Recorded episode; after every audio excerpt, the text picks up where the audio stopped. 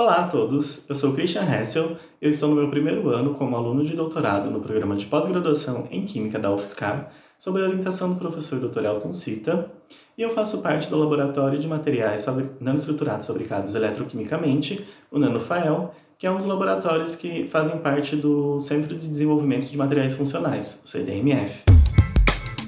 CDMF Pesquisa um Dropcast sobre as pesquisas desenvolvidas no Centro de Desenvolvimento de Materiais Funcionais, na voz dos próprios pesquisadores.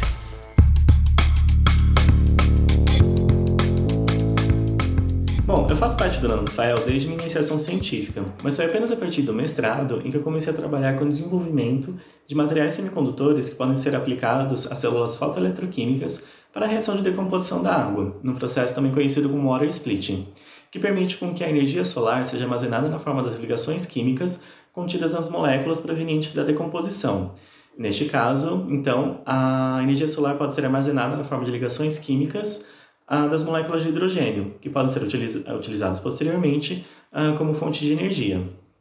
A principal motivação por trás desse projeto está relacionada à geração de energia eh, por fontes mais renováveis, visto que a utilização do petróleo né, de fontes provenientes do petróleo são bem mais poluentes e podem acabar se esgotando nas próximas décadas.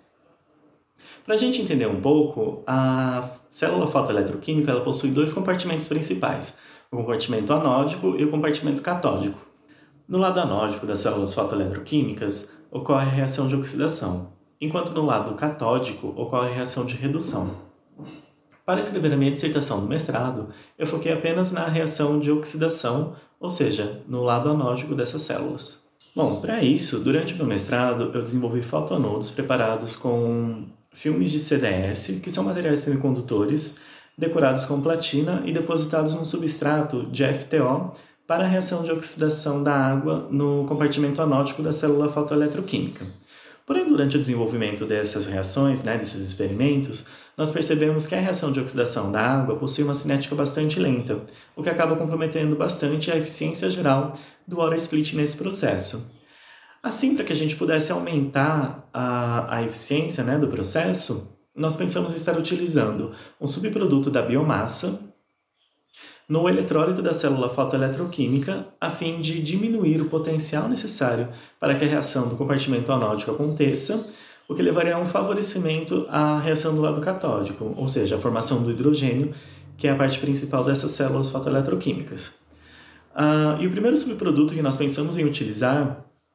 né, nesse processo foi o glicerol, que é um produto bastante comum aqui no Brasil, visto a nossa forte produção de biodiesel. Observamos durante os experimentos que a adição deste subproduto era realmente capaz de aumentar a eficiência do processo devido ao aumento nas fotocorrentes observadas quando este estava presente no sistema, bem como uma grande diminuição nas energias de ativação necessárias para se realizar a reação de oxidação no, lado, no compartimento anódico quando comparado com o sistema contendo apenas água. E este foi todo o meu projeto desenvolvido durante o mestrado. Agora, durante o meu doutorado, o foco de estudo é a produção do peróxido de hidrogênio a partir da reação de oxidação da água. A importância do peróxido de hidrogênio tem crescido cada vez mais, não só por ele ser um oxidante leve e favorável ao meio ambiente para a síntese orgânica, mas também por ele ser um combustível líquido promissor. Substituir a via de quatro elétrons da reação de oxidação da água com a consequente produção de oxigênio gasoso pela via de dois elétrons com a produção de peróxido de hidrogênio no compartimento anódico de uma célula fotoeletroquímica é muito interessante do ponto de vista econômico e ambiental, visto que esta mudança pode não apenas agregar valor ao novo produto gerado, mas também propor uma nova forma de produção do peróxido de hidrogênio por um método mais sustentável e limpo que o método da antraquinona atualmente utilizado.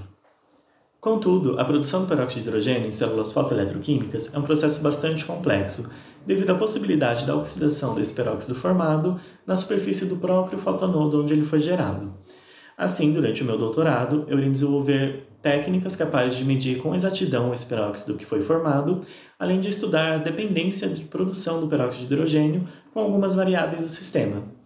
É isso, muito obrigado! CDMF Pesquisa é uma produção do Laboratório Aberto de Interatividade para a Disseminação do Conhecimento Científico e Tecnológico, o LAB, e do Centro de Desenvolvimento de Materiais Funcionais, o CDMF. saiba mais, visite www.cdmf.org.br. Apoio: Fundação de Amparo à Pesquisa do Estado de São Paulo, FAPESP e Conselho Nacional de Desenvolvimento Científico e Tecnológico, CNPq.